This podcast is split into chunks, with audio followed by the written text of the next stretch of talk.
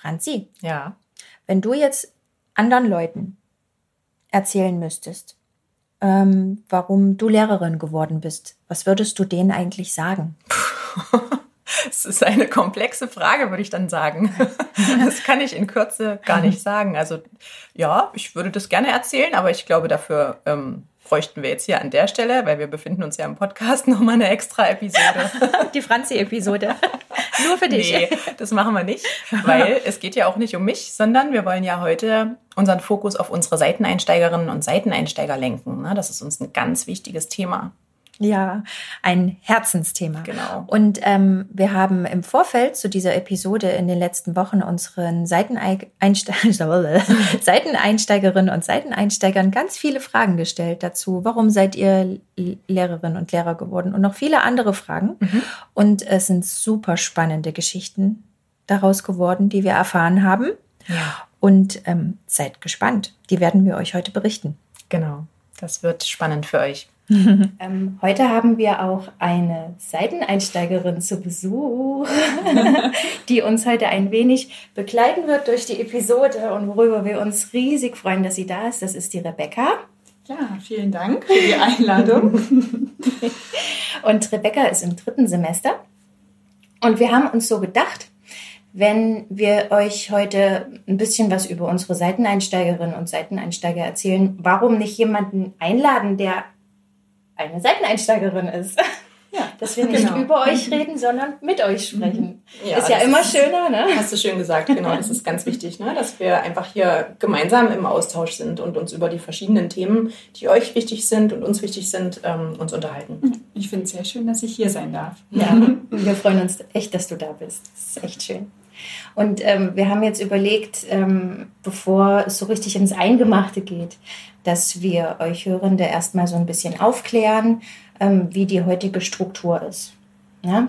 Ähm, und zwar ist es natürlich ein Thema der besonderen Art. Es ist kein mathematikdidaktisches Thema. Wir haben es jetzt nicht so aufarbeiten können, dadurch, wie ihr die anderen Episoden gewöhnt seid.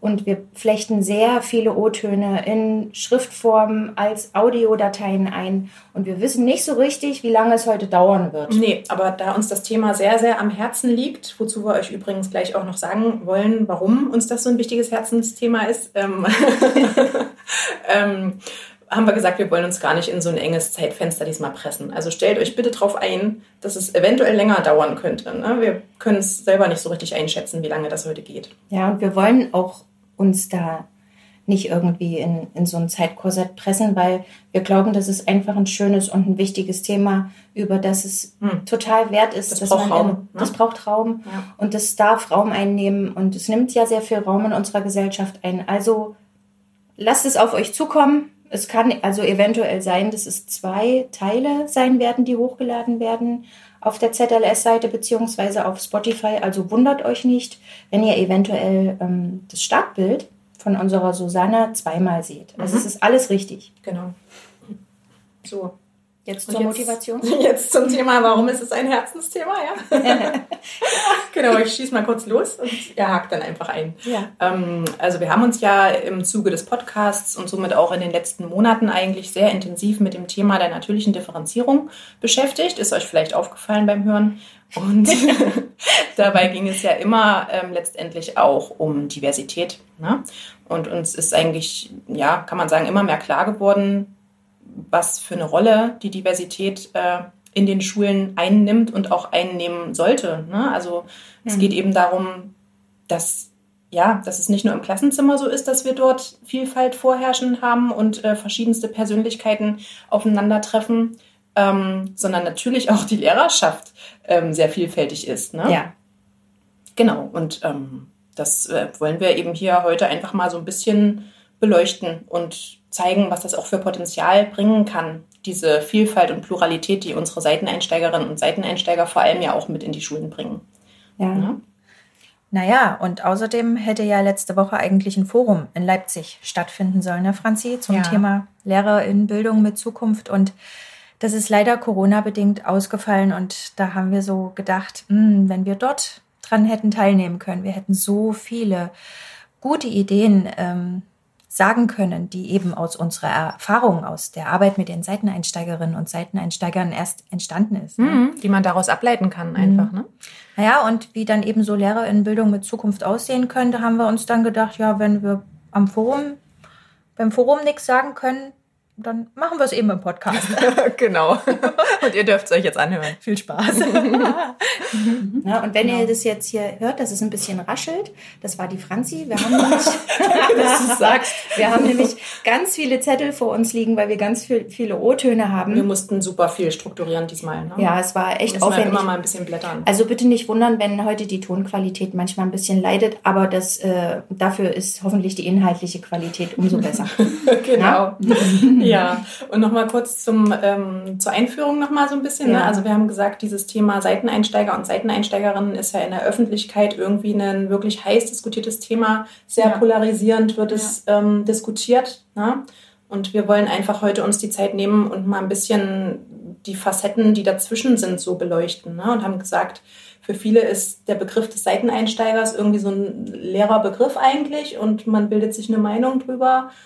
Mhm. Also vielleicht kennt der ein oder andere auch Menschen, die dahinter stehen, aber wir wollten heute auf jeden Fall die Zeit hier nutzen und eben äh, sagen, wir wollen eben den Leuten sozusagen äh, das Gesicht, äh, ein Gesicht geben ne? oder sie eben ähm, ihnen die Möglichkeit geben, gesehen und gehört zu werden. Ja. Also, mhm. dass man einfach Geschichten mal ja. über Seiteneinsteigerinnen und Seiteneinsteiger kennenlernt und ähm, sich ja, da vielleicht ja. auch besser hineinversetzen kann einfach. Ja, weil ich glaube, generell ist es eher so ein negatives Bild, was so ähm, vorherrscht, würde ich einfach mhm. sagen. Mhm. So, ähm, dass halt Seiteneinsteiger einfach nur so ein Notnagel sind, beispielsweise, ähm, und dass die gar nicht wissen, was da auf sie zukommt und ja, solche Dinge. Ja. Mhm. Also ihr stoßt schon auch auf relativ viel Kritik so, ne? Kann, man schon, kann man schon sagen. Ja. ja. Und das mhm. wollen wir eben heute mal ein bisschen, bisschen aufarbeiten. Ne? Mhm. Und ähm, ja, da sind wir einfach total dankbar, dass wir da so viele Stimmen auch von deinen Kommilitoninnen und Kommilitonen äh, bekommen haben, um da einfach wirklich auch ein breites Bild ja. ähm, zu malen. Ja, ein breites Bild vor allen Dingen äh, über euch zu entwickeln. Ja. Es gibt eben nicht den typischen Seiteneinsteiger oder genau. die typische Seiteneinsteigerin, so wie es eben auch nicht den oder die typische Lehrerin gibt an der Schule. Ne? Mhm. Äh, jeder Mensch ist, wie er ist. Je, jeder Mensch ist einzigartig und so ist auch jeder Lehrer und jede Lehrerin auf seine Art einzigartig. Und ähm, diese Einzigartigkeit macht ja genau das wieder das Zusammenkommen der vielen Individuen so mhm. spannend. Und genau ja. das macht ja auch äh, unsere Schulen so bunt letztendlich. Ja. Ne? Da können wir mal einen kleinen Blick auf die Illustration werfen. da könnt ihr nämlich ganz schön diese Vielfalt sehen na, die unsere liebe Illustratorin Susanne Hase hier ähm, abgebildet hat. Genau. Und wenn wir jetzt mal so ein bisschen, vielleicht würde ich vorschlagen, auf das Bild schauen und auch in unserem Titel. Na? Der Titel, der heißt ja Seiteneinsteigerinnen, eine bunte Lehrerschaft macht Schule. Rebecca, wie ist denn das für dich, wenn du diesen Titel hörst? Was, was, was bedeutet das für dich? Eine bunte Lehrerschaft macht Schule. Ähm, ja, also erstmal, ich kenne ja sehr viele Seiteneinsteiger und Seiteneinsteigerinnen und ich finde einfach, dass das so insgesamt, die Leute, die ich da jetzt kennenlernen durfte, dass das insgesamt eine sehr engagierte und sehr vielfältige Truppe ist. Und das finde ich einfach ähm, schön, da ein Teil von sein zu dürfen. Genau. schön. Das geht ans Herz. Ja. Das ist schön. Wir, wir ja übrigens auch. Ne? Deshalb ist ja auch so dieses dieses Thema also für uns so wichtig, dass wir darüber mal in unserem Podcast sprechen. Du meinst, wir nehmen das auch ja. so wahr? Ne? Ja, wir nehmen das auch mhm. so wahr. Und äh, für uns ist, seid ihr auch eine Bereicherung für unsere Lehre. Unsere Lehre hat sich durch euch ja auch erst so entwickelt, weil ihr stellt viele Fragen. Ihr seid keine mhm. unbeschriebenen Blätter. Mhm, ihr ja. hinterfragt viel. Mhm. Ihr kritisiert. Ihr reibt ja. euch an uns und miteinander. Und, Kann auch anstrengend sein, oder? Ja. Aber dabei entsteht halt auch ja. so viel, ne? Mhm. Letztendlich bei jedem im Kopf. So. Mhm. Ähm, ja, da also passiert viel in unseren mhm. Seminaren, die leider mhm. digital sind gerade. Ja, gut. Aber so ist okay, es. Okay, ne? so ist es, genau. Ja, und ähm, wie, wenn du dir jetzt das Bild anschaust oder wenn wir uns das mal alle anschauen, also ich finde Was, was, was ist in euch vielleicht zuerst aufgefallen, so ins Auge gefallen, wenn ihr da drauf geschaut habt? So was, was war für euch so dieser Moment, wo ihr sagt, oh, krass, cool? Ich persönlich finde ja diese vielfältigen, bunten Wege, mhm. die alle irgendwie zur Schule führen. Also das ist für mich so sowas, was mir sofort ins Auge fällt. Ne? Und ähm, also es sind vielfältige Wege, aber doch führen sie doch alle in diese Schule. Ja. Mhm. Und ja. dadurch wird die Schule auch bunt. Ne? Genau. Ja. Oder vielleicht war sie es ja auch vorher schon. Mhm. Ne? Also da hinten ist ja ein Mann oder eine Frau, die streicht das Schulhaus bunt ein. Jetzt ist die Frage, ist das ein Seiteneinsteiger oder eine Seiteneinsteigerin oder mhm. schon jemand, der auch vorher da war? Mhm. Ja? Die Schule, die war ja auch vorher schon sehr bunt. Mhm. Ihr macht sie noch ein wenig farbenfroher vielleicht, aber ja. Ähm, ja, da kann man sicherlich hineininterpretieren, was man hineininterpretieren mhm. möchte. Ne? Und vielleicht, ähm, wenn wir jetzt so ein bisschen ja, ähm, hier schauen, es gibt ja auch der, da diesen Fallschirmspringer, ne? der Seiteneinsteiger oder die Seiteneinsteigerin, die von oben mit Schwung in die Schule geflogen ja. kommt. Vielleicht auch hinten durch den Seiteneinstieg. ja. Ja, mhm. also ähm, ihr könnt euch ja selber als Hörende jetzt mal das Bild noch, während wir reden, einfach mal anschauen. Wir werden es auch immer wieder so viele Details. Ne? Mhm. Ja, jeder, jeder kann sicherlich auch sein, seine eigene Sicht auf die Dinge da mhm. interpretieren. Mhm. Ne? Genau. Okay. In jedem Falle ist es so, dass äh, die Menschen, die hier dargestellt sind äh, vor dem Schulhaus, ne, eben unterschiedlichste Dinge mit in die Schule bringen ne? oder eben durch verschiedene Dinge irgendwie ausgezeichnet sind, so, ne? mhm. die sie irgendwie besonders und einzigartig machen. Mhm. Also ich kann mich da auf jeden Fall in verschiedensten Figuren wiederfinden. Echt? Ja. Erzähl mal. Also zum Beispiel hier der Fallschirmspringer. Das war natürlich schon am Anfang wie so eine kleine Mondlandung für mich. Also wenn man ja. wirklich so von außen in das System Schule kommt, das ist natürlich schon eine echt krasse Erfahrung. Ist erstmal ähm, so in einer anderen Welt. Total. Ja. ja, man kennt es ja alles nicht, ne? wenn man noch nie vor einer Klasse gestanden hat. Ähm, ich habe Lehrerfahrung, aber natürlich nur mit ähm, Erwachsenen und mhm. das ist eine völlig äh, andere Welt, ein ganz anderes Arbeiten. Ja. Ähm, ja, aber dann zum Beispiel auch hier der ähm, Mann mit den vielen Büchern. Also ich würde jetzt schon von mir sagen, dass ich doch dadurch, dass ich äh, Germanistik studiert habe und das mhm. auch gelehrt habe, ähm, auch Lehramtsstudierende unterrichtet habe, dass ich da schon auch irgendwie ein recht großes Fachwissen einfach mitbringe. Mhm. Ähm, da kann ich mich auf jeden Fall auch wiederfinden. Aber manchmal auch hier so diese Frau hier links unten am Rand. Die mit dem gepunkteten Kleid? Ja, die, noch nicht manchmal so nicht so richtig weiß, weiß und noch nicht so richtig angekommen abwartet, ist. Genau. Beobachtet. Mhm. Ja, also es hat viele, viele Facetten, ne, was ja, hier so abgebildet wird. Mhm. Und die Frau im gepunkteten Kleid schaut auch so ein bisschen was machen eigentlich die anderen, wie geht's mhm. denen so? Mhm. Na, die guckt gar nicht so direkt erstmal in die Schule noch, sondern mhm. die guckt erstmal, die muss sich erstmal noch einen Überblick verschaffen über alles. Ne? Mhm. Ja, ist stimmt. Hier? Mhm. Okay. Und vielleicht wäre das ein guter Anlass, jetzt mal äh, zu schauen, vielleicht zu gucken, welche Gründe gibt es eigentlich für Seiteneinsteigerinnen und Seiteneinsteiger in die Schule zu gehen. Mhm. Es ist ja in jedem Falle kein, kein unbedingt bequemer Weg. Nee. für den man sich da entscheidet. Ne? Ich denke, das kann man so sagen. Und ja. deswegen, glaube ich, ist das schon auch wohl überlegt und sehr bewusst die Entscheidung gefällt worden, ja. dass äh, ihr gesagt habt, so, jetzt geht's mhm. los und wir kommen in die Schulen. Ne? Mhm. Mhm. Ja, und ähm, was, was ich so schon öfter mal gehört habe in der öffentlichen Debatte, wenn es doch sehr polarisierend zur Sache ging, ist ja, ähm, die Seiteneinsteiger bei euch, die kommen doch auch nur, naja, gutes Geld, sicherer mhm. Job, viele Ferien, mhm. Mittag ist Feierabend. Ja, ja, genau. Das sind so typische Klischees überhaupt äh, zum Lehrerdasein ja. übrigens. Ne? Also ja.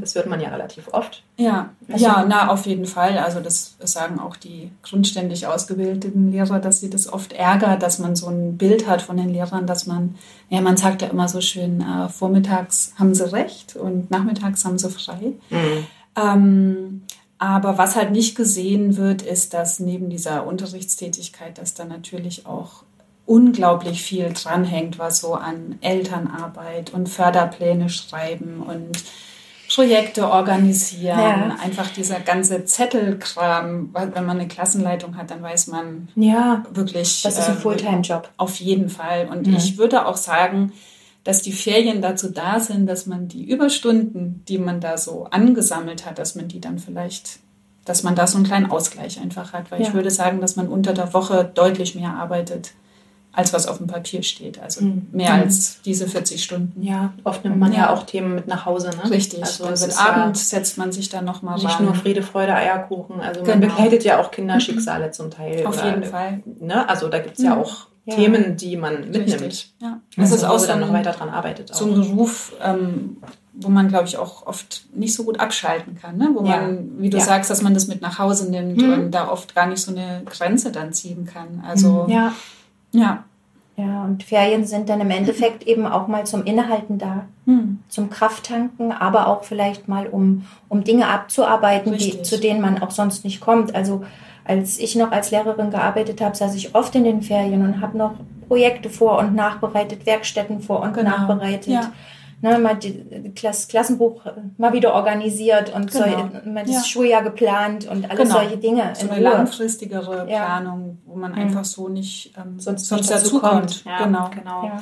Und wir haben gesagt, egal, ne, also jetzt mhm. mal unabhängig von diesem Klischee, eigentlich ist es ja aber auch ein legitimer Grund zu sagen, ich möchte einen, einen Beruf ausüben, der sicher ist und in dem ich irgendwie einen finanziellen Rahmen bekomme, mit dem Fall. ich leben kann. Und eine Zukunftsperspektive, genau. wo ich ich eben nicht, äh, wo ich eben weiß, nach drei Jahren ist nicht schon wieder ja, Schluss, genau. wenn ich mich gerade gut eingearbeitet habe und erst so in meinen Flow komme. Ja, genau. Ja. ja. Und, ähm, also das ist auf jeden Fall ein Grund, den, den kann man niemandem vorwerfen, wenn er aus nee. diesem Grund einen Beruf ähm, sich wählt. Nö, ne? weil es ist ein anstrengender Beruf ja. und ähm, ich finde, das muss dann auch irgendwie honoriert werden. Also ich glaube nicht, dass ich, ähm, dass man so viele Seiteneinsteiger hätte akquirieren können, wenn es das nicht auch noch gegeben hätte. Ja. Weil ähm, ich hatte zum Beispiel einen guten Job und ähm, einen gut bezahlten guten Job und äh, man braucht schon auch so ein bisschen dann auch noch einen Anreiz sozusagen. Neben dem, dass man natürlich gern mit Kindern arbeiten möchte. Ja. Ähm, was wäre der Anreiz, von dem du sprichst? Also was war dein Anreiz? Naja, ich finde einfach, dass es eine unglaublich wichtige und verantwortungsvolle Aufgabe ist. Mhm. Ähm, Kinder dazu begleiten, wenn man eben auch bedenkt, dass da einfach so der Grundstein gelegt wird. Und ähm, es ist ja auch so, dass ähm, ja, Kinder, wenn die diese Lernerfahrung in der Grundschule eben machen, dass sich das dann das ganze Leben durchzieht, wenn die sich in der Grundschule eben als kompetent erfahren und irgendwie ähm, ja der Erfolge eben haben, dass sich das dann eben fortsetzt. Ja. Und mhm. das möchte man halt nicht, äh, ja, wie sagt man, Nicht versauen. Versauen, genau. Sag's ruhig. Ja, genau. Ja. Und das finde ich einfach schön, ähm, ja, so eine verantwortungsvolle Aufgabe auch zu haben und da Kinder zu begleiten. Ja, mhm. schön. Und ich finde, dass jetzt eigentlich ein guter Moment ist, vielleicht noch ein paar andere Stimmen genau. hören zu lassen, ja. euch hören zu lassen. Mhm. Ihr habt ja jetzt schon ganz viel gehört, was Rebecca erzählt. Das sind übrigens, äh, das ist eine Meinung, die haben uns ganz viele mhm. geschildert, als wir die Frage gestellt haben, was hat euch dazu bewogen, Lehrerin zu werden und in den Seiteneinstieg zu gehen. Ne? Ja. Und ähm, es ging natürlich, haben viele ähm, ich nenne sie jetzt Kolleginnen und Kollegen, die sind ja auch mhm. Grundschullehrerinnen und Lehrerinnen eben im Allgemeinen. Genau, es ähm, geht ja auch um die anderen Schulformen. Ja, ne? Und äh, natürlich haben viele von einer sicheren Jobwahl mhm. erzählt und von ähm, vorhersehbarem Gehalt oder wie die nächsten Jahre so sind. Das ist klar. natürlich klar, also es, es gibt Familien. Ne? Es gibt diese existenziellen Beweggründe, ja. ganz klar. Ne? Aber ja, darüber ja. hinaus eben auch noch viele, viele weitere. Viele, viele andere. Sehr ideelle Gründe auch. Wollen wir damit anfangen? Ja, wir oder? steigen mal mit einer Stimme ein, äh, mhm. äh, die wir schriftlich bekommen haben und die würden wir euch einfach mal vorlesen. Ja. Oder? Hm? Also, eine Studentin hat geschrieben. Ich wollte mich beruflich verändern. Der Wechsel in den Lehrerberuf war für mich die beste Entscheidung, wie ich im Nachhinein feststellen konnte. Die Arbeit mit den Kindern gibt mir so viel und bereitet mir jeden Tag Freude. Die Kinder beim Lernen zu begleiten ist eine Herausforderung und jeden Tag ein Erfolgserlebnis, mal groß, mal klein. Aber Lernerfolg ist wichtig. nicht nur auf den Lernstoff bezogen. Hm. Und da haben wir überlegt, Ja, das fanden wir Rebecca, ganz du hast es spannend, ja ne? auch schon so ein bisschen gesagt, ne, sich kompetent erleben. Ja. Ne? Also nicht nur, ich kann das einmal eins auswendig, darum, Mhm. das ist, Das ist der Lernstoff. Das ist der Lernstoff. auch wichtig, aber Ja. es geht um so viel mehr. es geht Ja. um viel mehr. Das Lernen, Lernen, Mhm. ähm, auch so soziale Kompetenzen, ne? miteinander Mhm. im Austausch sein. Ja. Persönlichkeitsentwicklung. Genau. Ne? Die Kinder bestärken, Mhm. indem man ihnen zeigt, Ja. hey, du bist gut so wie du bist. Ne? Mhm. Mhm. Mhm. Du kannst das, du kannst das schaffen. Du Mhm. kannst auch über dich hinauswachsen. Ja. Ja. Im Endeffekt sind ja das, wenn man an seine eigene Schulzeit zurückdenkt, sind es nicht die Momente, wo man ähm, Aufgaben reproduziert, vorhergesagt hat vor der Klasse, sondern wenn ich mich erinnere an meine Schulzeit, sind es doch die Erfahrungen, die einen irgendwie gestärkt haben Mhm. in dem, was man ist. Ja, genau. Und dazu haben wir eigentlich auch direkt einen passenden O-Ton, ne, den wir jetzt an der Stelle, würde ich sagen, ähm, einfließen lassen könnten. Denn genau um diesen anerkennenden Blick, der auf alle Lernenden ähm, gerichtet ist, geht es einer Studentin, die jetzt an der Stelle nochmal ähm, begründet, warum sie denn Lehrerin geworden ist. Ursprünglich komme ich aus dem Bereich der Sozialpädagogik und habe viele Jahre Kinder im Bereich der Dyskalkulie und der Konzentrationsförderung begleitet. Nun kann man sich ja fragen, ähm, die Arbeit war ja schon mit Kindern und das Lernen war mit Kindern. Warum habe ich mich nochmal umentschieden und bin Lehrerin geworden?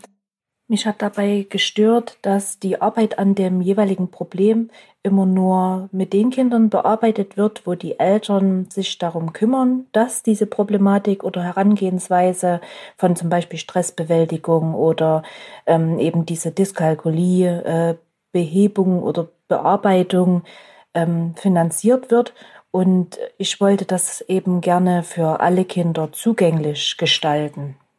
Ja, und die Studentin habt ihr ja gehört, die möchte Bildung für alle Kinder zugänglich gestalten. Also wenn das nicht mal ein ideeller Grund ist, um Mhm. Lehrerin zu werden. Ne? Und dann hört man eben auch noch solche Sachen heraus wie ähm, Stressbewältigung, Dyskalkulieförderung. Da merkt man also auch, dass SeiteneinsteigerInnen nicht unbedingt als unbeschriebene Blätter Mhm. Ja. in die Schulen kommen. Ne? Mit welchem Hintergrund eigentlich da schon in Ja. die Schulen gegangen wird. Mhm. Ne? Ja.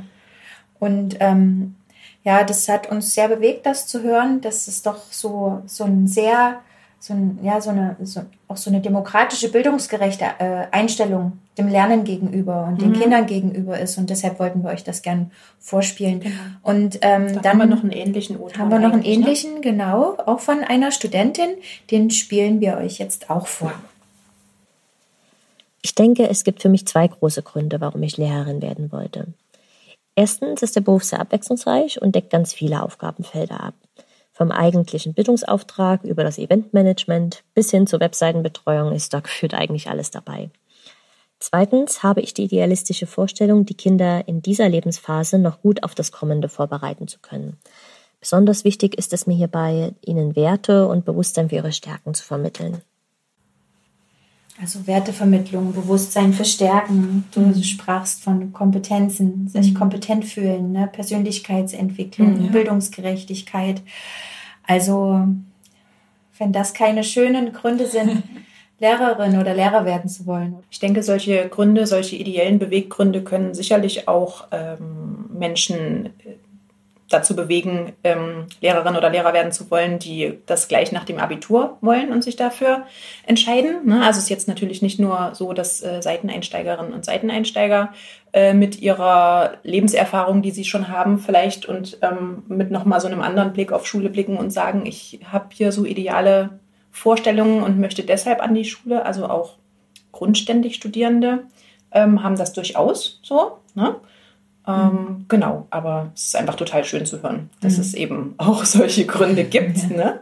Ja, und wir wollten einfach mal dieses, dieses Klischee ein bisschen, mit diesem Klischee mal so ein bisschen aufräumen. Ja. Ne? Warum bist du Lehrer geworden? Und es da ist, ist nicht unbedingt so, dass man nichts mit seinem Leben anzufangen wusste, ne? sondern ähm. oder dass alle Seiteneinsteigerinnen und Seiteneinsteiger irgendwie gescheiterte Existenzen sind. Das wird ja. man ja auch. Die ja. sind irgendwie nicht in ihrem alten Beruf klargekommen oder irgendwie sowas. Mhm. Ähm, wären halt jetzt Lehrer.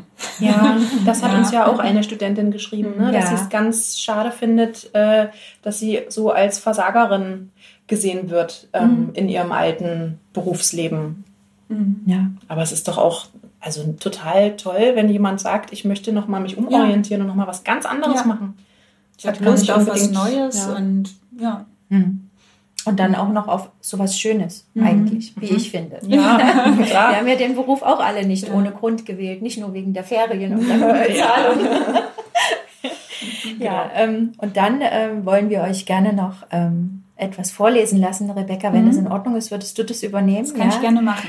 Ähm, es, das ist nochmal ein Zitat einer Studentin von uns und das hat uns auch ziemlich bewegt, als wir das mhm. zum ersten Mal gelesen haben. Mhm.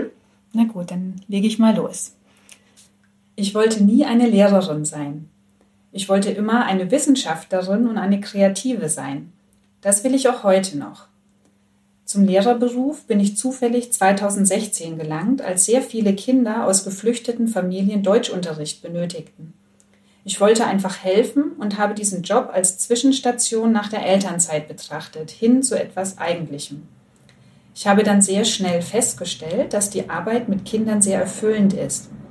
Es hat mir schlichtweg Spaß gemacht, mit den Schülerinnen zusammenzuarbeiten und ich habe davon genauso profitiert wie Sie, wenn nicht noch mehr sprachlich, fachlich und menschlich. Für Kinder muss ich das Wissenschaftler sein und auch das Kreativsein außerdem gar nicht aufgeben, ganz im Gegenteil. Es vereint sich ganz wunderbar mit dem unverstellten Blick der Kinder auf Phänomene ihrer Umwelt. Junge Menschen sind offen für ein neues, vernetztes, vertieftes Nachdenken. Ganz anders als viele eingespurte Erwachsene. Ja, als wir das gelesen haben, Denise, ne, sind uns fast ein bisschen die Tränen gekommen. Ja. Darf ich das jetzt mal so ehrlich sagen? Ja. Ja. ja. Also das war wirklich schön. Ja, das geht einfach ans Herz, wenn ja. man das liest, oder? Ja. Und vor allen Dingen, wie der Lebensweg eben einfach nicht geradlinig ist und einen die verschiedenen Abzweigungen, die man manchmal nimmt oder mhm. Umwege, die man nimmt, einen doch dann an den Ort führen, für den man, an den man genau mhm. passt. Ja, für den man dann plötzlich brennt, obwohl ja. man sich vorher ja. vielleicht gar nicht vorstellen konnte, ne? wenn mhm. sie sagt, sie wollte eigentlich nie eine Lehrerin sein mhm. und jetzt doch. Und in dem Sinne ist es ja auch schön, dass es das Projekt Seiteneinstieg überhaupt gibt, weil solche Menschen, die plötzlich in, einem spätere, in einer späteren Phase ihres Lebens als kurz nach dem Abitur entdecken, Mensch, ich will das unbedingt und ich brenne dafür, die kriegen dann die Möglichkeit, mhm. den Weg überhaupt zu gehen in die Schulen hinein, das ist ja wichtig, gar nicht kriegen würden. Es ist ja. ja auch wichtig, dass wir an den Schulen Menschen haben, die dafür brennen und ganz bewusst sich entscheiden, ne, das machen mhm. zu wollen und hier die Lernenden begleiten zu wollen, eben ja. mit, äh, mit Idealen und ähm, mit Herz. Ja, genau. Ja. ja, weil das spüren die Kinder, wenn man nicht brennt, finde ja, ich. Und auch die mhm. Schüler später, finde ich. Also auch die größeren Schülerinnen und Schüler. Die spüren ne? das auch. Jetzt über die Grundschulen hinausblicken noch. Ja, und jetzt zum Thema der neue Lebensweg Seiteneinsteigerinnen und Seiteneinsteiger. Wir haben nämlich auch unseren Geschäftsführer interviewt letzte mhm. Woche. Alexander Biedermann, ja. Mhm, und haben äh, mal einen Blick zurück in die Geschichte geworfen, wie es eigentlich dazu kam, dass Seiteneinsteigerinnen und Seiteneinsteiger überhaupt gebraucht wurden und äh, wollen ihn jetzt mal so ein bisschen zu Wort kommen lassen für euch, dass ihr auch mal einen Überblick kriegt, wie, wie ist das eigentlich entstanden, das mhm. ganze Thema. Ja, ne? das spielen wir jetzt ein. Ne? Wir wollen uns ja heute zu dem Thema SeiteneinsteigerInnen austauschen und ähm, darüber ins Gespräch kommen, welches Potenzial diese ja, Kolleginnen und Kollegen, sage ich mal, mit an die Schulen bringen ne? und welche, welche positive Kraft sie eigentlich in die Schulen tragen. Und äh, deswegen freuen wir uns total, dass wir heute unseren Geschäftsführer des Zentrums für Lehrerbildung und Schulforschung, Alexander Biedermann, ähm, zum Gespräch gewinnen konnten. Ja, vielen Dank. Ähm, große Ehre, dass ich hier eingeladen werde und ja. äh, über dieses unglaublich spannende gern. Thema Seiteneinsteigerin sprechen darf. Das, glaube ich, ein Thema ist, das äh, ja, uns seit, seit Jahren sehr stark bewegt und es auch sehr stark polarisiert vor allen Dingen. Ja. Ähm, und uns hier an der Universität Leipzig, aber auch an der TU Dresden ja auch äh, schon seit vielen Jahren auch äh, ja, in der täglichen Arbeit beschäftigt. Mhm. Genau, und wir haben gedacht, vielleicht starten wir direkt mal damit, ähm, weil es vielleicht für die Hörenden interessant ist, wie, wie kam es denn eigentlich dazu, dass dieses Projekt sich überhaupt so entwickelt hat? Ja, also warum, warum qualifizieren wir Seiteneinsteigerinnen und Seiteneinsteiger? Warum haben wir diese Weiterbildungsstudiengänge? Ganz klar, das äh, kommt aus der Situation des Lehrermangels heraus. Äh, Lehrermangel sagt euch allen was. Wir haben einfach zu wenig qualifizierte Lehrkräfte äh, in den Schulen, in allen Bundesländern, besonders stark in den ländlichen Räumen und auch die, die neuen Bundesländer sind davon sehr stark betroffen. Und äh, es gibt verschiedene Maßnahmen, wie wir äh, diesen Lehrermangel Herr werden. Natürlich erstmal, indem wir mehr, ähm, mehr in die Ausbildung investieren, mehr Lehrerinnen und Lehrer ausbilden das machen die Bundesländer eigentlich flächendeckend seit vielen Jahren und auch im großen Umfang. Auch wir an der Universität Leipzig haben seit 2011 die Studierendenzahlen mehr als verdreifacht. Aber Absolventen brauchen also, wenn jemand ein Studium anfängt, äh, dann vergehen so sechs, sieben, acht Jahre, ehe dann tatsächlich bei uns auch vor der Klasse steht. Und weil wir aber jetzt, und zwar in jeder Einstellungsrunde, eigentlich mehr Kolleginnen und Kollegen brauchen, als an Absolventinnen und Absolventen zur Verfügung stehen, mussten sich die Arbeitgeber überlegen, was können wir tun, um irgendwie mehr, äh, mehr Menschen vor die Klasse zu bekommen. Und eine Flexibilisierung des Berufs ist es also, auf Absolventinnen und Absolventen zurückzugreifen, die ursprünglich nicht Lehramt studiert haben, aber sich vorstellen können, in diesen Beruf zu gehen. Nun habt ihr ähm, gehört, wie es zu dieser Situation kam, dass wir Seiteneinsteigerinnen und Seiteneinsteiger ausbilden. Letztendlich kann man sagen, es ist ein Programm, ähm, das aus der Not heraus geboren ist. Ne? Also weil man eben äh, irgendwie es nicht geschafft hat, die benötigten Lehrkräfte rechtzeitig auszubilden. Ja. Oder Denise? Ja, so ist es einfach. Ne? Ist irgendwas mal schiefgelaufen in der Vergangenheit. Ne? Ja. Und wir, aber es ist nun mal so, Seiteneinsteigerinnen sind jetzt da. Und wir können sagen, Gott sei Dank. Dankeschön, ja. ja, weil es sind letztendlich die Menschen, die uns eben in dieser Notsituation ähm, helfen und geholfen haben ne? und sagen, hey, ich komme auf meinem Pferd angaloppiert. Ich komme mit meinem UFO geflogen, auch wenn ich aus einer ganz anderen Welt komme, aber jetzt komme ich in die Welt der Schule. Ja. Jetzt geht's los. Ich nehme das auf mich ne? und ja. äh, möchte dort unterstützen und möchte gern Kinder und Menschen beim Lernen begleiten. Mhm. Genau. Können wir eigentlich dankbar sein. Und ähm, was man aber dann wiederum aber auch mitbekommt in der Öffentlichkeit, in der öffentlichen Debatte, ist, dass dann die Menschen die Hände über den Kopf zusammenschlagen und sagen, oh, Herr Jemine. Klar, da gibt es mm. die Eltern, ne? die Elternsicht, mm. besorgte Eltern, die sagen, oh, gerade mein mm. Kind muss es jetzt treffen und es hat keinen richtigen Lehrer oder keine richtige ja. Lehrerin, sondern eben so ein Seiteneinsteiger, der es gar nicht ja. äh, gelernt hat eigentlich. Was sollte das denn jetzt werden? Mhm. Ne? Aber ich finde ja gerade, ähm, ist es ja das Schöne hier in Sachsen, dass wir ja auch wirklich ordentlich ausgebildet werden. Einerseits hier an der Uni, dass wir diese wissenschaftliche Ausbildung einfach auch nachholen. Ähm, und dann gehen wir ja auch noch ins ähm, Referendariat. Ähm, und insofern ist es ja nicht wirklich dann mehr Notnagel. Ne? Also es ist, äh, wir werden ordentlich ausgebildet und wir bringen natürlich auch ähm, gewisse Dinge, die wir ja. einfach äh, aus, der, ähm, aus, aus unserem Beruf zum Beispiel auch ähm, mitbringen. Ähm, das kommt ja auch noch dazu. Genau, ne? also es ist jetzt absolut kein Notprogramm mehr. Mhm. Ich würde auch sagen, dass wir das überhaupt nicht hier als Notprogramm sehen, oder Nein, Denise? Gar nicht. Wir geben uns schon Mühe, das ordentlich zu machen und ich denke, da können wir für alle Kolleginnen und Kollegen hier sprechen, ja. ähm, dass das auch für alle hier ein Herzensthema ist letztendlich. Ne? Genau. Aber klar, äh, es gibt dann auch noch die Seite der äh, erfahrenen Kolleginnen und Kollegen an den Schulen. Mhm die das eben studiert haben, als grundständig ausgebildete Lehrerinnen mhm. und Lehrer, ne? die dann vielleicht auch sich abgewertet fühlen an der einen oder anderen ja. Stelle. Ja. Sagen, warum habe ich das jetzt so lange studiert? Ja. Ist dir sowas begegnet mal? Ja, also man, das erzählen auch andere, dass man schon irgendwie erst so ein bisschen skeptisch betrachtet wird. Ne? Also, dass die mhm. auch erstmal gucken. Ähm, und das, das, muss man jetzt auch nicht schönreden. Man braucht als Seiteneinsteiger, als Seiteneinsteigerin natürlich am Anfang doch auch größere Unterstützung. Ne? Mhm. Das ist jetzt nicht so, als mhm. würde man, also es, man ist da ja jetzt auch nicht dazu geboren oder so. Es fällt ja nicht einfach so vom Himmel. Das ist ja schon auch ein Beruf, den man einfach lernen muss. Und da braucht man natürlich mhm. ähm, Unterstützung am Anfang. Ja. Das ist einfach so. Und das kommt dann für die ausgebildeten Lehrer, die auch, natürlich auch schon äh, belastet sind, natürlich auch noch obendrauf. Das darf man nicht, auch nicht vergessen. Ja. Genau. Aber es ist halt so ein gegenseitiges Geben und Nehmen, würde ich sagen. Ne? Also man lernt viel von den äh, Lehrern und Lehrerinnen an der Schule, ähm, aber die Seiteneinsteiger und Seiteneinsteigerinnen bringen natürlich auch gewisse Dinge mit, die ähm, die Schule bereichern können. Ja. Mhm. Das äh, definitiv, ne? definitiv. Und ich finde, ihr bringt halt auch ziemlich viel Mut mit, so muss man ja, ja auch sagen. Ne? Und Durchhaltevermögen. Letztendlich äh, habt ihr gesagt, hey, äh, okay, ich gehe jetzt in die Schule und ähm, stelle mich vor die Klasse mhm. und seid ja somit auch irgendwie äh, in die Rolle gekommen, dass ihr ja lehren musstet und mhm. das Studium lief dann so nebenher an. Ne? Genau. Letztendlich hatte man ja schon irgendwo einen Moment, wo man äh, aus seinen persönlichen Erfahrungen schöpfen musste und mhm.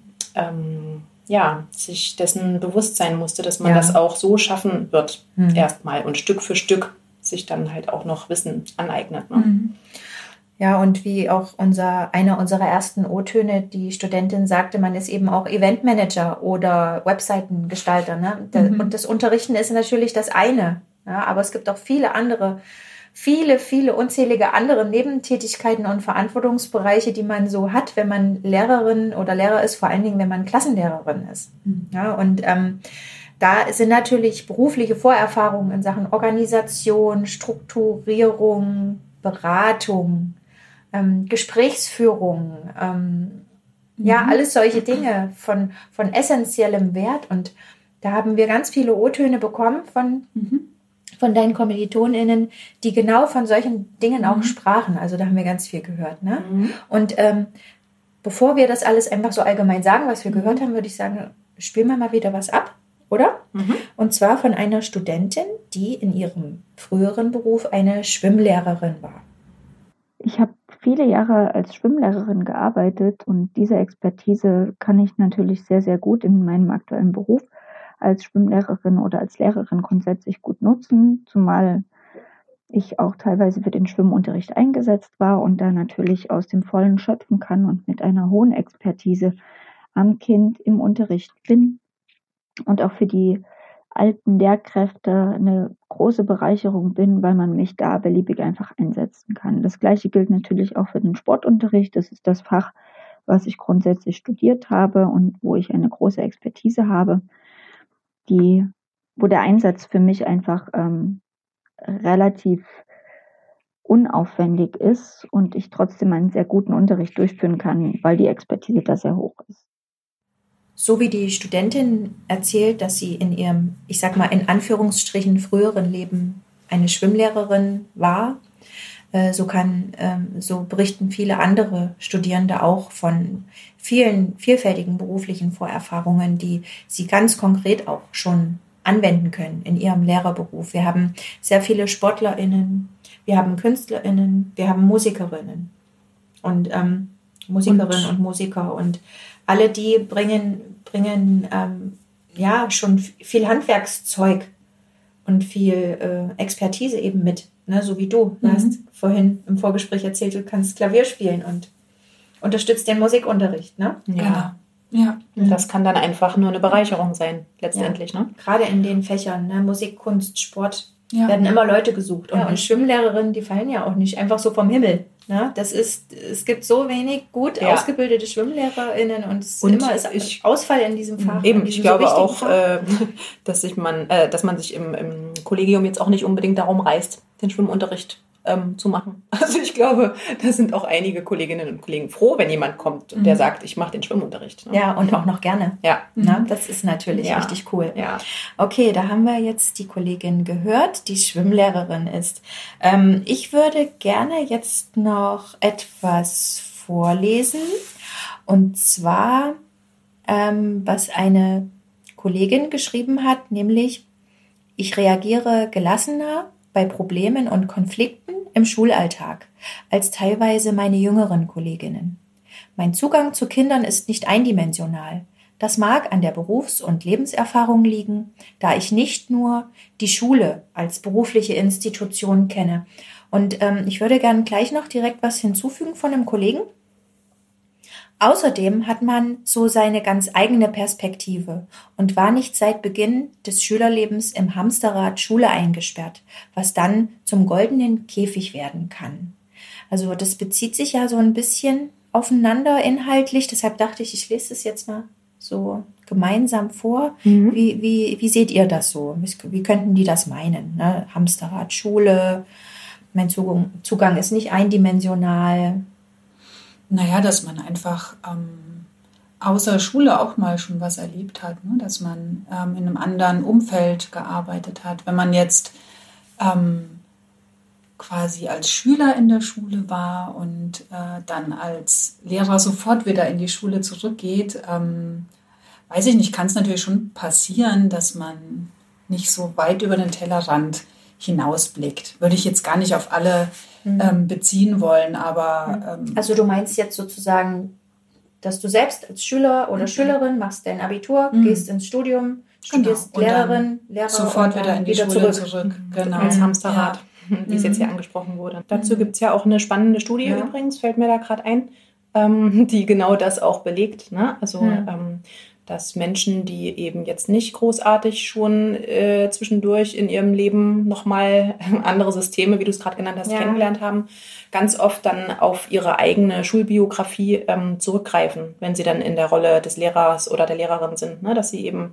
dass sie unabhängig davon, was sie an der Universität ähm, gelernt haben, ne? für Herangehensweisen, Haltungen, äh, auch didaktische Modelle meinetwegen und das ganze Zeug, sage ich jetzt mal, ähm, dass sie dann trotzdem, aber wenn sie in die Rolle versetzt werden, äh, wieder vor der Klasse zu stehen, dann auf ihre sichere Basis, die sie selber erlebt haben, zurückgreifen mhm. und den Unterricht reproduzieren, quasi, den sie selber auch erlebt mhm. haben. Ne? Mhm. Das ist vielleicht, wenn man nochmal einen anderen Blick ja. auf Schule wirft von außen, mhm. kann das vielleicht ähm, auch anders sein, weiß ich nicht. Mhm.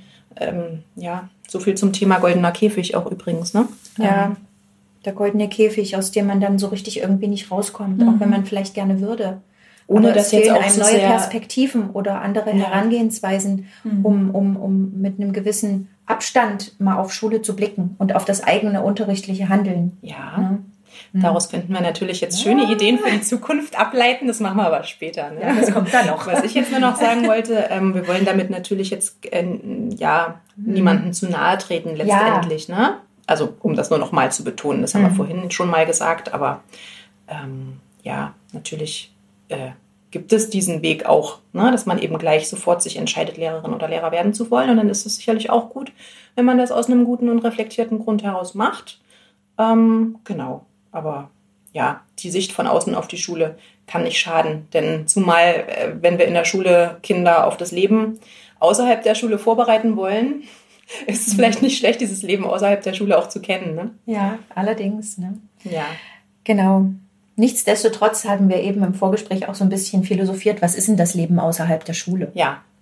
Ja, also nicht, also manche Menschen, die dann eben jetzt in die Schule als Seiteneinsteigerin oder Seiteneinsteiger treten, die haben, die haben vielleicht vorher ein oder zwei Berufe gehabt, aber auch nicht 100 Berufe, um das ganze echte Leben zu kennen. Ja, Was bedeutet also, das ganze echte Leben? Ne? die Vielfalt Leben. ist am Ende dann auch ja. wieder nicht unendlich. Ja, ja und, und, und vor allen Dingen Leben ist so unterschiedlich für jeden Menschen. Ne? Aber nichtsdestotrotz ähm, ist es natürlich gut, mal mit einem gewissen Abstand auf Dinge draufblicken zu können und reflektieren zu können. Ne? Und letztlich hat es einfach mhm. viel positives Potenzial, eben ja. mit diesem Abstand, äh, der zwischendurch mal da war, dann wieder in die Schule zu gehen. Ne? Das wollen wir jetzt eigentlich ja nur. Mhm herausarbeiten letztendlich, dass ja, es wollen, sehr, sehr positiv sein kann. Ja, wir wollen ja. keinem grundständig äh, studierten Lehrer oder Lehrerin hier in irgendeiner Art und Weise zu nahe treten. Wir sind ja auch beide grundständig ja. Studierte, also wir würden ja uns selbst hier auch zu nahe treten.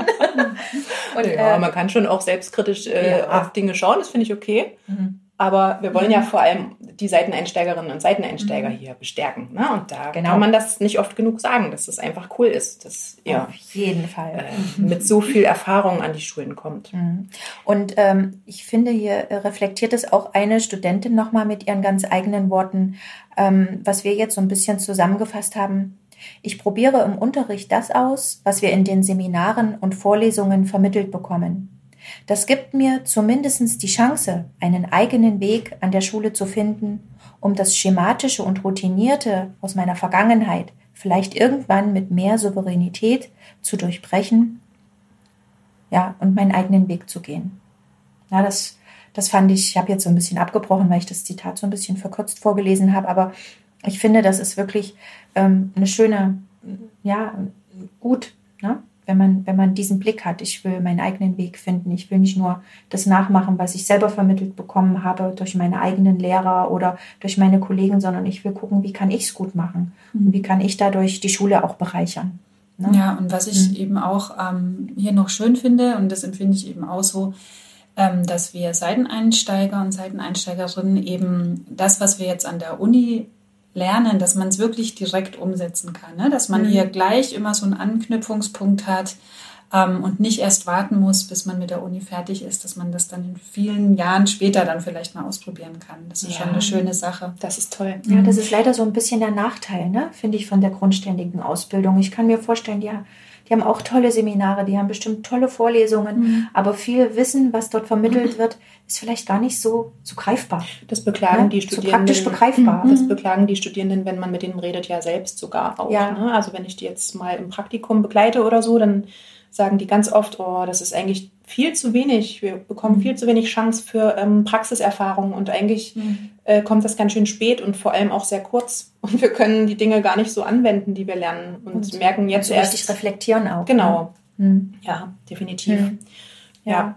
Und äh, das führt jetzt auch so ein kleines bisschen schon in unsere nächste Audiodatei, also in genau. unsere nächste. Denn wir ähm, können. Ja. Audiodatei ist blöd. Ihr wisst, was ich meine, ja. Also in unserem nächsten O-Ton. Unser O-Ton. Ja, da war das Wort. Das Wort, es war weg, aber es ähm, ist wieder da. Wir wollen jetzt ja. noch mal unseren Geschäftsführer zu Wort kommen lassen, ne? Mhm. denn der fasst ähm, auch noch mal ganz schön, natürlich aus Arbeitgeberperspektive irgendwo gesehen, ähm, zusammen, welche Chancen die Seiteneinsteigerinnen und Seiteneinsteiger an die Schulen bringen. Ne? Das haben wir jetzt gerade eben schon mal so ein bisschen eingeleitet ganz dezent. und jetzt wollen wir unseren ähm, Alexander Biedermann nochmal zu Wort kommen lassen. Genau. genau. Der Seiteneinstieg hat durchaus auch Chancen. Ähm, und wir haben die auch genutzt oder nutzen die auch. Ähm, auch wenn wir natürlich auch über Schwierigkeiten sprechen müssen und Herausforderungen sprechen müssen. Eine große Chance erstmal, die wir so ganz nüchtern aus der Arbeitgeberseite sehen, ist, dass die Seiteneinsteigerinnen und Seiteneinsteiger ähm, unsere demografische Unwucht bereinigen. Also wir haben zurzeit eine Situation, dass wir ein Kollegium haben, also hier in Sachsen zum Beispiel konkret von über 30.000 Lehrkräften, wo äh, der größte Teil kurz vor der Rente steht, mhm. kurz vor der Pensionierung. Und ein anderer großer Teil derjenige ist, den wir in den letzten Jahren hinzugeführt haben, also quasi sehr jung, ja, so bis Mitte 30. Und ähm, es fehlt uns so ein bisschen die Generation, äh, im, im Wirtschaftssprech heißt das die High Performer.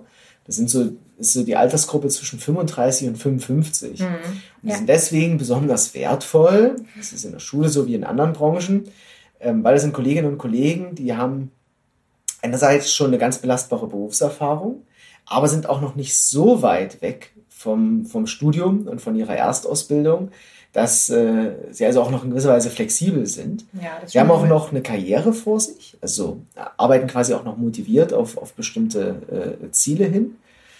Ähm, und ja, ganz pragmatisch, sie haben in der Regel weder kleine Kinder, noch haben sie Angehörige, die sie pflegen müssen. Hm. Ja, durchschnittlich, statistisch mhm. gesprochen. Mhm. Ja. Deswegen fallen sie also auch besonders wenig aus, können beziehungsweise auch besonders viel Zeit äh, in den Beruf investieren, wenn sie motiviert und leistungsfähig sind. Mhm. Also das ist der eine Grund. Um, ähm, dass wir gerade diese Unwucht in der Altersstruktur haben, das liegt halt an diesem sogenannten Schweinezyklus, den wir in der Lehrerbildung haben. Ne? Also wenn wir mal zu viel Lehrer produzieren und dann stellen wir eine ganze Weile nichts ein. Ähm, und dann fällt uns irgendwann nach 20 Jahren auf, oh je, wir haben viel zu wenig Lehrer und dann Jetzt investieren wir in die Ausbildung. Was, ja. Aber wie gesagt, die Absolventen brauchen sieben Jahre und dann, ja. also das führte einfach zu dieser Altersstruktur. Ein anderer ganz wichtiger Grund ist, wir merken ja, gerade so in der Schulentwicklung, wir wollen ja Schulen zunehmend eigenverantwortlich machen. Ähm, dass sie auch für Schulentwicklungsprozesse selbstverantwortlich sind und sich nicht immer darauf verlassen, dass irgendwie was aus dem Ministerium oder aus der mhm. Schulverwaltung runterdroppt. Ähm, und wir merken aber, wir haben unsere Lehrerinnen und Lehrer und auch die Schulleitung oft nie so richtig darauf vorbereitet. Ja. Mhm. Ähm, und wir haben manchmal auch so ein ganz schwieriges Übergangsregime, äh, dass die meisten Kolleginnen und Kollegen ähm, eine Biografie haben, wo sie quasi aus der Schule, aus ihrer eigenen Schulzeit in die Universität kommen, studieren und dann wieder in die Schule zurückgehen. Ja, ja. Ja, und das verfestigt so eine bestimmte Kultur. Also eigentlich geht dann in diesen Lehrerkollegien, die haben dann, die entwickeln dann einen Geist, der ein bisschen abgekapselt ist. Und Seiteneinsteigerinnen und Seiteneinsteiger haben halt auch schon viel anderes gesehen. Und das kann in der Schule auch ganz, ganz wertvoll verwendet werden. Mhm, definitiv. Ja, ist nicht an jeder Stelle vielleicht immer fruchtbar und es ist auch die Frage, wie man damit umgeht. Ja. Aber in jedem Fall, das merke ich, äh, das ist eine Bereicherung. Mhm. Schön, dass du das so siehst. das können wir nur so unterschreiben, oder? Ja, weil wir merken es ja auch, ne?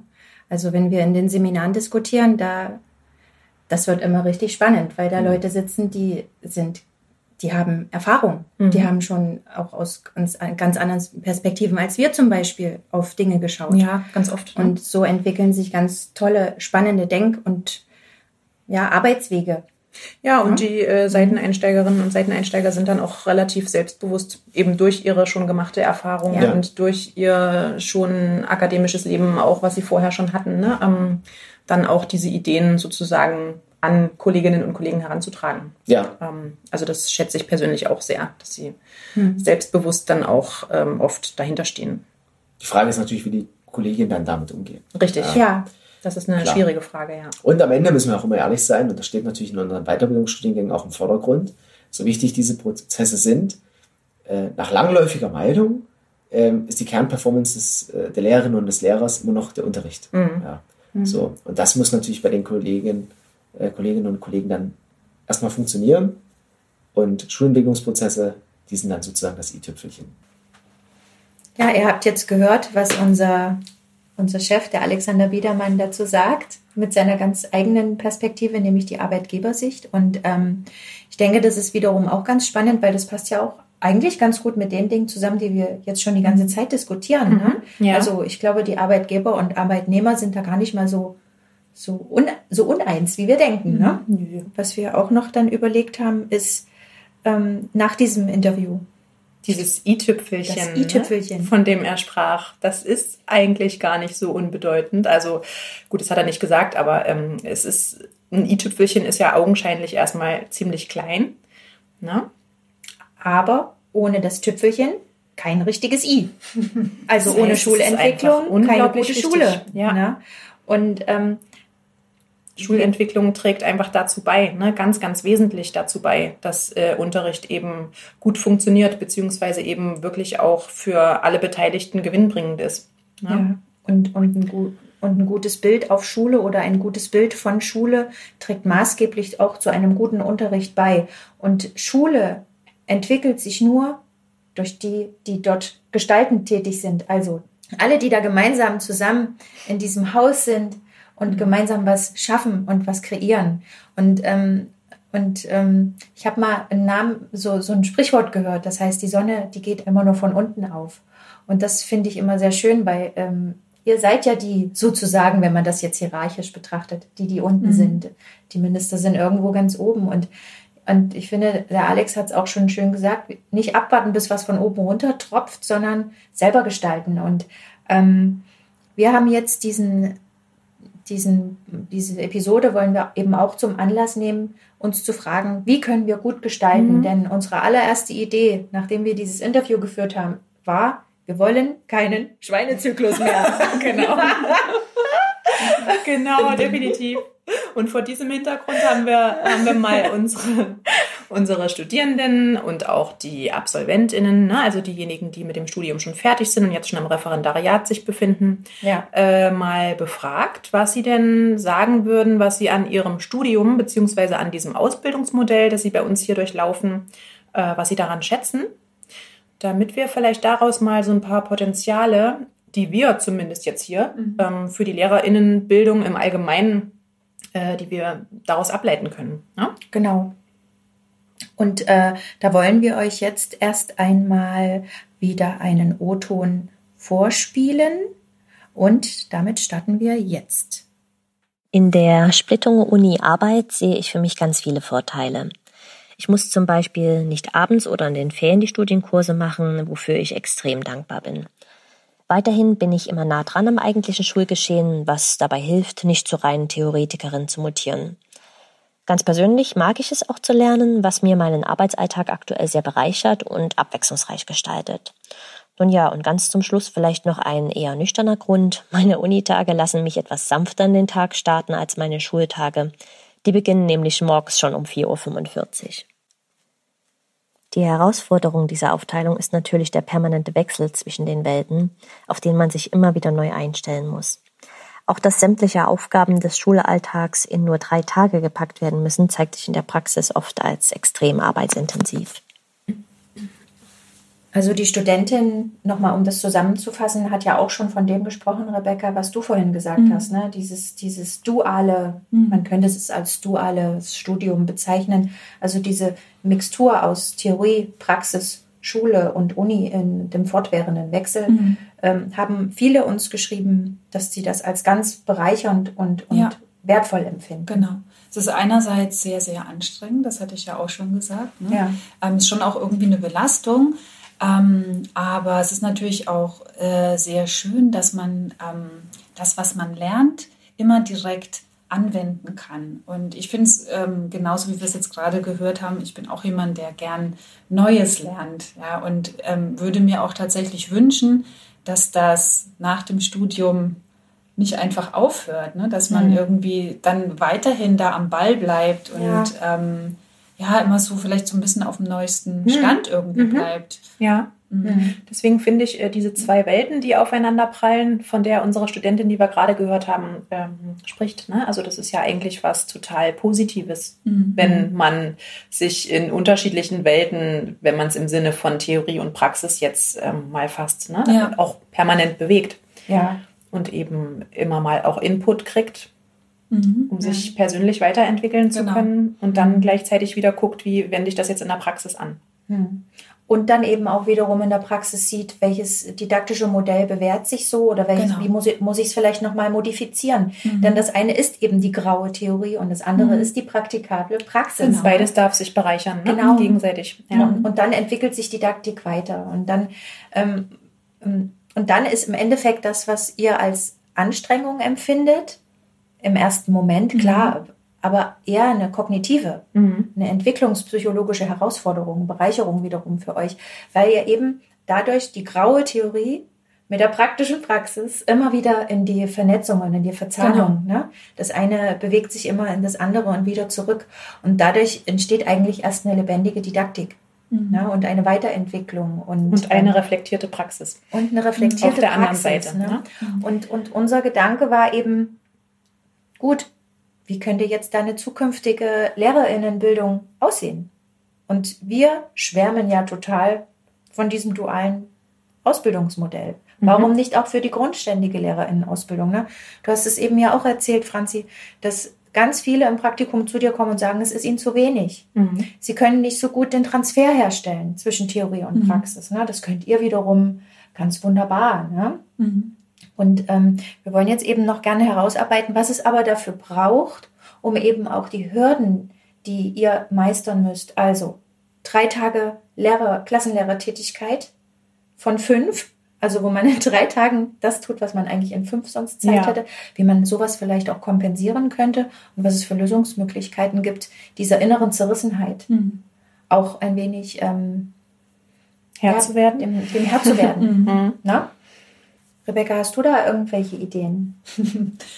ja, also was, was mir helfen würde und was es meiner Meinung nach äh, viel zu wenig gibt, ähm, ist, dass man sich so gegenseitig hospitiert. Also ich würde gerne bei erfahrenen Lehrerinnen und Lehrern mehr zugucken können, mehr von denen lernen können. Und gleichzeitig finde ich es schön, ähm, wenn auch bei mir jemand öfter mal drauf gucken könnte ähm, und mir einfach sagen könnte, hey, da kannst du noch was verbessern oder das hat jetzt vielleicht aus einem bestimmten Grund nicht so gut funktioniert. Ähm, oder dass man eben, was ja auch oft irgendwie so gefordert wird, dieses ähm, Co-Teaching, dass man einfach zu zweit ist, dass man die, die Verantwortung teilt, das würde auf jeden Fall viel von der Last einfach äh, von den Schultern nehmen. Gerade wenn man Klassen, äh, eine Klassenleitertätigkeit Genau. innehat. Ne? Das Genau. ist eigentlich am krassesten. Ne? Mhm. Dass Ja. die Kinder dann eben zwei Tage in der Woche einen nicht haben und das schleppt man dann in, das, in die zwei Studientage mit rein und fühlt sich irgendwie Genau. schlecht. Ne? Das haben viele erzählt. Wenn, wenn wir es jetzt im Kontext der Seiteneinsteigerinnen und Seiteneinsteiger denken, auf jeden Fall. Aber Mhm. ähm, ich finde, wir können das, was du gerade gesagt hast, Rebecca, auch wunderschön auf alle Lehrerinnen Auf und Lehrer Fall. Mhm. beziehen und sagen, Hospitation, gegenseitige, ähm, ja, sich gegenseitig mal die Tür zu öffnen, ne? um Ja. eben Einblicke zu gewähren und ähm, sich gegenseitig zu bereichern und äh, mal zu schauen, hey, wie machst denn du das? Ähm, Mhm. ich mach's so, lass uns mal reflektieren und gucken, wie wir gemeinsam vielleicht das Beste rausholen können. Das wäre eigentlich ja für alle was Tolles, was auch ähm, ja, was auch leistbar ist, ne? ohne dass man jetzt große bildungspolitische Entscheidungen braucht.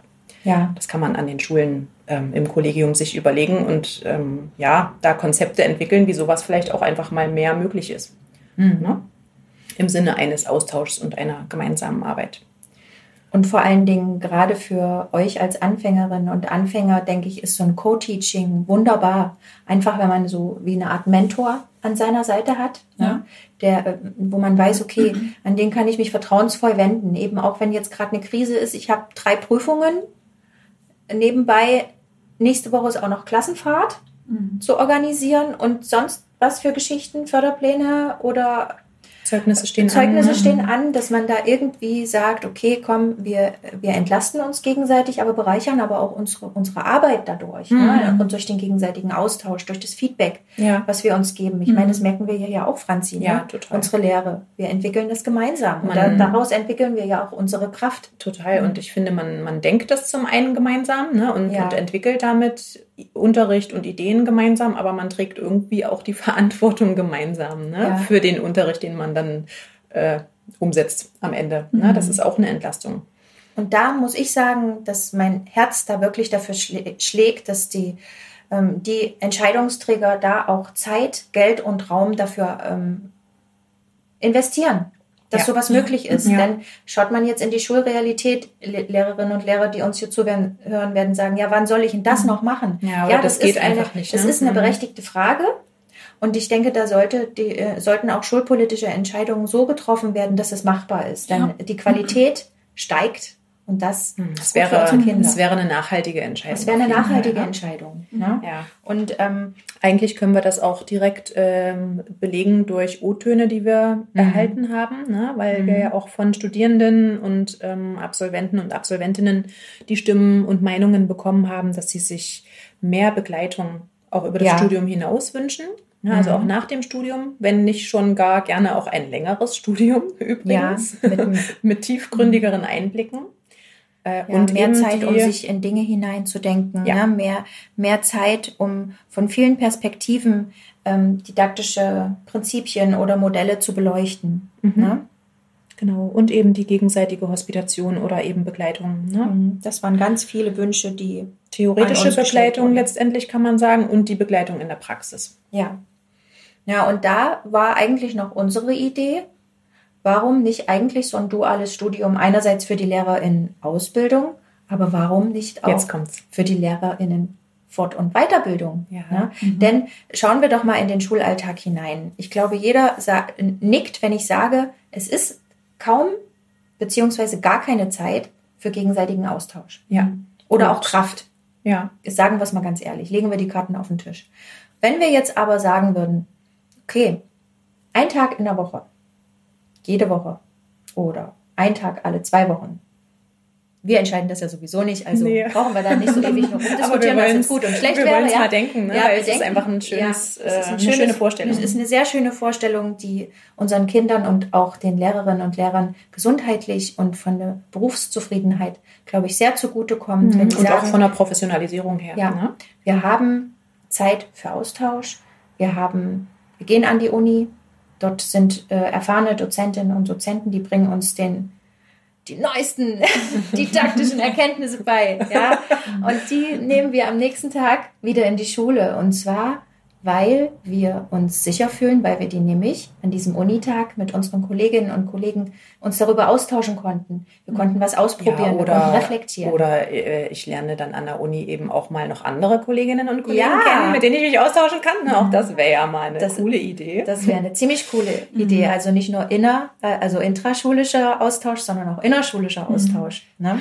Genau, Das beides trägt ähm, sehr zur Schulentwicklung bei. Ja, total. Ne? Und ähm, ja, man kommt eben mal aus diesem besagten Hamsterrad so ein bisschen raus. Ja. Man kann reflektieren, man kann sich gegenseitig äh, austauschen über Dinge, man kann sich vielleicht auch mal ein bisschen zurücklehnen und sagen, ich bin jetzt nicht derjenige, der hier funktionieren muss vor der Klasse, sondern ich äh, nehme jetzt auch mal Wissen auf. Ne? Ja, ich darf mich, ich darf jetzt mal bewusst ein wenig passiver sein. Ja, ist ja auch mal in Ordnung. Ne? Ja, Das heißt ja. nicht, dass man kognitiv passiv ist, sondern genau.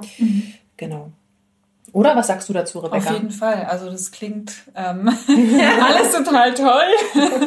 Aber wie ihr ja auch schon gesagt habt, das ist natürlich eine, eine Geldfrage auch, ne? eine Frage des Personals. Ähm, aber ja, es wäre total schön. Ne? Also, dass man die Möglichkeit hat, auch mal was anderes zu sehen als die eigene Schule. Das wäre ja auch schon mal schön, dass man in Austausch mit anderen kommt. Ähm, ja, was du jetzt auch schon gesagt hast, Franzi, dass das einfach auch zur Professionalisierung einfach beiträgt. Ja.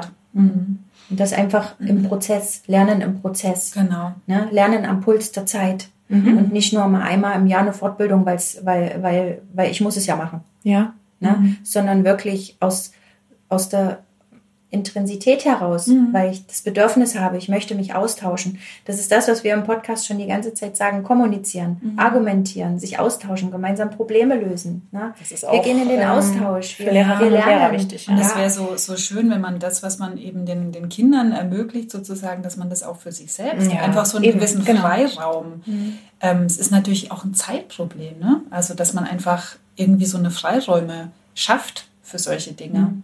Wobei das wiederum, wenn es Co-Teaching gäbe, wenn das gang und gäbe wäre, weniger Kinder in einer Klasse, mehr Lehrer, dann wäre das möglich, sich solche Genau. Freiräume einzubauen. Geht ja auch in anderen Genau. Ländern.